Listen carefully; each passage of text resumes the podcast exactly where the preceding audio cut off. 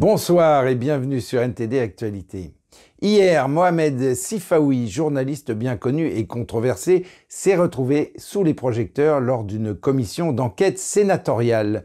Au cœur des interrogations, une double rémunération de l'État en tant que bénéficiaire du fonds Marianne et consultant pour le ministère de l'Intérieur. Un imbroglio financier qui soulève bien des questions. Après deux tentatives infructueuses, Mohamed Sifaoui, journaliste connu pour ses propos controversés, a finalement été interrogé hier par la commission d'enquête sénatoriale. L'ambiance lors de l'interrogatoire était tendue. Vous me comparez à Madame Schiappa, je n'ai absolument rien absolument à me comparer pas ce que j'ai à. Madame Schiappa, ni sur le fond, ni sur la forme. C'est clair? C'est- Mais j'ai- alors d'abord, vous n'avez pas de, ni d'ordre, ni. Non, euh, non, je vous demande, est-ce que c'est clair pour vous? Non, non, mais euh, enfin, excusez-moi. Je pense que vous devez garder et vos nerfs et votre maîtrise. Nous essayons de le Je faire. n'aime pas vos et provocations et je vous le dis. Sifaoui a reconnu avoir perçu une double rémunération de l'État en tant que bénéficiaire du fonds Marianne et consultant pour le ministère de l'Intérieur. Est-ce que vous pouvez nous expliquer comment on peut avoir la juxtaposition de ces deux contrats? Ceux qui euh, ont travaillé avec moi à différentes époques euh, vont comprendre ce que je vais vous dire. J'ai une capacité de travail qui euh, est bien supérieure euh, à la normale. Le fonds Marianne est un programme de financement initié par Marlène Schiappa après l'assassinat de Samuel Paty pour lutter contre le séparatisme. Sifaoui a aussi révélé que son contrat avec le comité interministériel de prévention de la délinquance et de la radicalisation, d'une durée de deux ans et d'un montant de 39 500 euros hors taxes, prévoyait qu'il forme des agents administratifs et produise des contenus non définis. Ce contrat a été mis en œuvre pendant toute la durée du fonds Marianne, depuis sa préparation opaque jusqu'à son absence de suivi. Lors de son audition, Sifaoui a décrit son travail préparatoire sur un projet de l'Union des sociétés d'éducation physique et de préparation militaire, encouragé par Marlène Schiappa. Ce projet, doté initialement de 1,5 million d'euros sur trois ans, a finalement été financé à hauteur de 355 000 euros sur un an par le fonds Marianne, demeurant la subvention la plus importante du fonds Marianne. Sifaoui a déploré cette situation, affirmant s'être engagé dans un projet mort-né. S'estimant instrumentalisé et trahi par le ministère, Sifaoui a attribué l'échec de son projet e-laïque, visant à promouvoir la laïcité aux conditions financières. D'accord, attendez. Vous donnez 3 francs 6 sous à une association et vous vous demandez pourquoi les résultats ne sont pas suffisants. Se décrivant lui-même comme sincère et engagé, il s'est dit manipulé, réitérant que la ministre l'avait encouragé à déposer un dossier de candidature. Et vous savez, les gens engagés ont parfois cette naïveté de croire que les autres sont aussi engagés qu'eux. Et quand vous êtes face au cynisme, vous oubliez parfois que vous pouvez être manipulé, utilisé par le pouvoir politique. Ça a été mon cas. Washington est aux côtés de Kiev. Le secrétaire à la Défense Lloyd Austin a réaffirmé cet engagement ce jeudi. C'était lors d'une réunion dirigée par les États-Unis au siège de l'OTAN à Bruxelles. Les États-Unis sont fiers de se tenir aux côtés d'une cinquantaine de nations de bonne volonté pour fournir à l'Ukraine l'entraînement et l'équipement qui l'aideront à réussir sur le champ de bataille.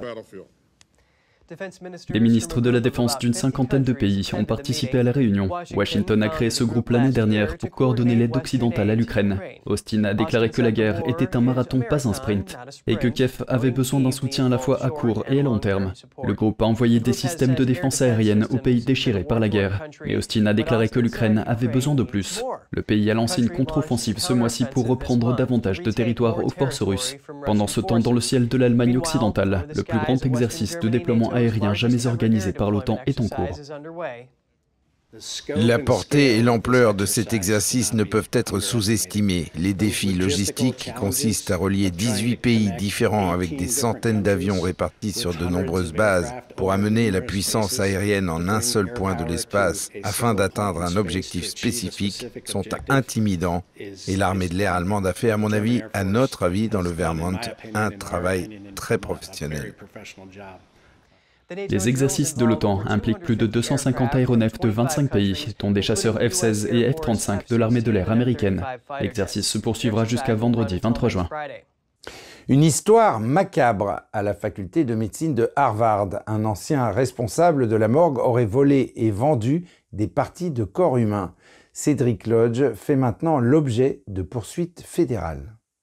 L'acte d'accusation indique que Lodge a volé des têtes, des cerveaux, de la peau et d'autres restes humains à l'insu de l'école. Il aurait ensuite conspiré avec sa femme Denise pour vendre les restes humains à d'autres personnes. L'un de ses clients présumés était Katrina McLean. Elle est propriétaire d'un magasin appelé Cat's Creepy Creations dans le Massachusetts. Elle aurait vendu les parties de corps volées à d'autres personnes à partir de son magasin. Un homme nommé Joshua Taylor aurait dépensé plus de 36 000 euros en fragments de corps. Les procureurs affirment que Taylor a envoyé un paiement de 900 euros à Denise Lodge avec la mention tête numéro 7. Les responsables de Harvard ont déclaré ce mercredi qu'ils étaient consternés d'apprendre qu'une chose aussi troublante pouvait se produire. Ils ont qualifié cette affaire de trahison de l'école de médecine de Harvard. De très nombreux chefs d'entreprise s'inquiètent sérieusement du fait que l'IA pourrait constituer une menace existentielle pour l'humanité dans un avenir pas si lointain. Environ 120 PDG ont été interrogés lors du sommet des PDG organisé par Yale cette semaine. Parmi eux figuraient les dirigeants de Walmart, Coca-Cola, Xerox, Zoom, ainsi que des entreprises pharmaceutiques, médiatiques et manufacturières. 34% d'entre eux pensent que l'intelligence artificielle pourrait détruire l'humanité d'ici 10 ans. 8% d'entre eux estiment que cela pourrait se produire dans 5 ans et 58% disent que cela ne pourrait jamais arriver et qu'ils ne sont pas inquiets. Et dans une autre question, 42% des PDG ont déclaré que la catastrophe potentielle liée à l'IA est exagérée et 58% disent qu'elle n'est pas exagérée.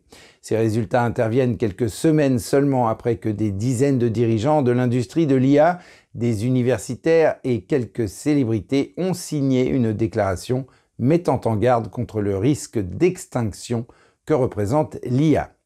Et sans transition, parlons maintenant du Canada qui rompt ses liens avec la Banque asiatique d'investissement dans les infrastructures dirigée par la Chine. Cette décision fait suite à la démission d'un cadre supérieur qui a déclaré que la banque était contrôlée par des serviteurs du Parti communiste. Un reportage de Daniel Monaghan de NTD. Un cadre canadien quitte la Banque asiatique d'investissement dans les infrastructures ou BAI dirigée par Pékin en invoquant le contrôle du PCC. Il s'agit de Bob Picard, responsable des communications. Picard a pris ses fonctions en 2022. Il a écrit que sa démission était son seul choix en tant que Canadien patriote. Il a tweeté La BAII est dominée par des membres du Parti communiste et possède l'une des cultures les plus toxiques que l'on puisse imaginer. Je ne crois pas que les intérêts de mon pays soient servis en étant membre de la BAII. Picard a tweeté que la réalité du pouvoir dans la banque et que c'est le PCC du début à la fin, et d'ajouter que le PCC traite certains membres du conseil d'administration comme des idiots utiles. Picard a également écrit sur les réseaux sociaux J'ai vu de mes propres yeux à quel point les serviteurs du Parti communiste occupent des postes clés dans la banque, comme un KGB, une Gestapo ou une Stasi interne. La vice-première ministre Chrystia Freeland a réagi à ces commentaires. Elle a déclaré que le Canada cesserait toute activité avec la banque pour le moment. Le gouvernement peut ainsi enquêter sur les allégations de Picard. La BAI a été créée par le PCC en 2015. Elle a été présentée comme une alternative à la Banque mondiale et au Fonds monétaire international, dirigé par les Américains et les Européens. Les experts sur la Chine ont averti que l'objectif de Pékin est de faire pivoter l'économie mondiale vers l'État communiste et de s'éloigner des États-Unis. Daniel Monaghan, NTD Actualité. Les yeux rivés sur la base secrète d'espionnage de la Chine à Cuba. À quoi ressemble exactement cette installation d'écoute? Nous examinons de près cette base peu connue situé seulement à une centaine de kilomètres de la Floride. Une piste s'enfonçant dans la jungle mène à une clôture en fil de fer rouillé, avec un panneau qui avertit Ne pas entrer zone militaire. C'est le village cubain de Bejucal, qui abrite ce que Washington soupçonne être un poste d'espionnage pour Pékin. D'après les informations dont nous disposons, la RPC a modernisé ses installations de collecte de renseignements à Cuba en 2019. La Maison-Blanche n'a pas répondu à la question de savoir si Bejucal était le lieu de l'installation. Mais selon le document de la Commission fédérale des communications datant de l'année dernière, Washington pense que cette base de Bejucal est utilisée pour intercepter les communications électroniques américaines. De loin, on ne voit qu'un énorme dôme blanc fermé et des antennes paraboliques géantes. Les agriculteurs des environs ont déclaré qu'ils n'avaient pas connaissance d'informations faisant état d'activités d'espionnage chinoises dans la région. Mais ils ont ajouté que si ces informations étaient vraies, ils ne tarderaient pas à les découvrir. Ici, tout est connu. Ici, à Cuba, tout est connu. Les Cubains ne ratent rien. La ville endormie de Bejucal a longtemps été un lieu plein de secrets. Pendant la crise des missiles de Cuba, les avions espions américains ont découvert qu'elle était une cachette pour les ogives nucléaires soviétiques. J'ai remis des documents lorsque je me suis rendu sur place. Pour y entrer, il faut avoir un accès, c'est-à-dire qu'il y a un badge et qu'il faut avoir un mot de passe. La question de l'espionnage chinois à partir de Cuba a éclaté au grand jour la semaine dernière. Le Wall Street Journal a en effet rapporté que Cuba avait conclu un accord secret permettant à la Chine de mettre en place une installation d'écoute électronique. Pékin et la Havane ont tous deux rejeté l'accusation d'une base d'espionnage chinois à Cuba, la qualifiant d'infondée. Un artisanat millénaire est toujours vivant au Caire. Il s'agit d'intégrer de délicats coquillages à des réalisations en bois assez exceptionnel. Un reportage signé Andrew Thomas de NTD. Le village de Saket al-Mankadi est connu pour ses incrustations de coquillages. Cet artisanat traditionnel égyptien est un travail délicat et complexe. Les artisans utilisent un outil en bois pour assembler les petites pièces. Il faut être patient pour pouvoir créer un motif. Un motif peut prendre une heure, tandis qu'un autre peut prendre un jour, voire un mois. Les compétences en matière de découpe et de conception sont transmises de génération en génération. Pour de nombreux artisans du coquillage, l'artisanat représente une grande partie de leur identité. On peut dire que je suis né ici. J'ai grandi ici dans l'atelier de mon père, où j'ai tout appris, de A à Z. Ahmed Ali découpe les coquillages en pièces utilisables par les designers. Je suis un expert sur cette machine. Je coupe les coquillages pour les artisans les meubles en coquillage, les tables, les échiquiers et les boîtes à cadeaux ne sont que quelques-uns des produits disponibles. Le coût de production est élevé. Les coquillages proviennent du monde entier, de pays comme l'Australie, l'Oman et le Japon. Le bois, quant à lui, provient d'Égypte.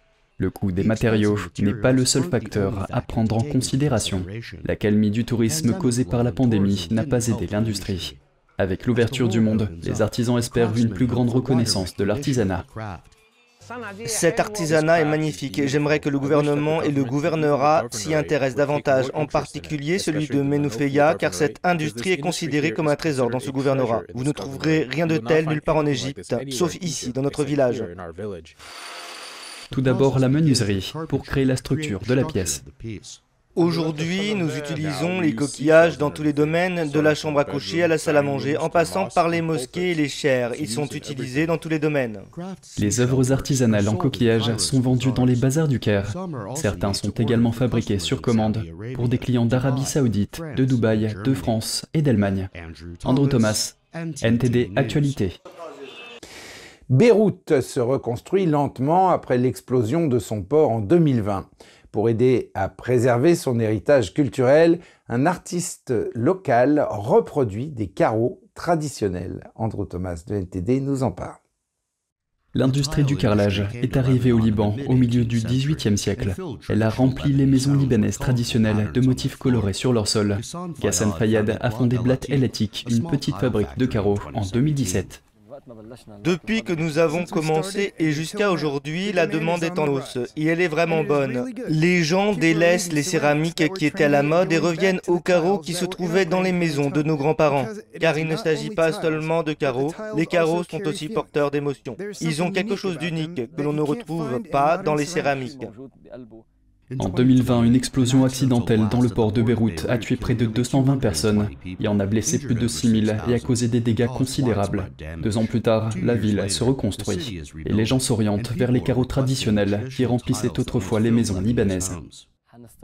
Nous continuerons, il n'y a pas d'autre solution. Nous avons travaillé d'arrache-pied pour relancer cette industrie. Il a fallu beaucoup d'efforts et de temps pour travailler sur ce produit qui existait dans le passé mais qui s'est arrêté à un certain moment. Cette période est très difficile, c'est dur. Nous continuerons et nous ne nous arrêterons pas.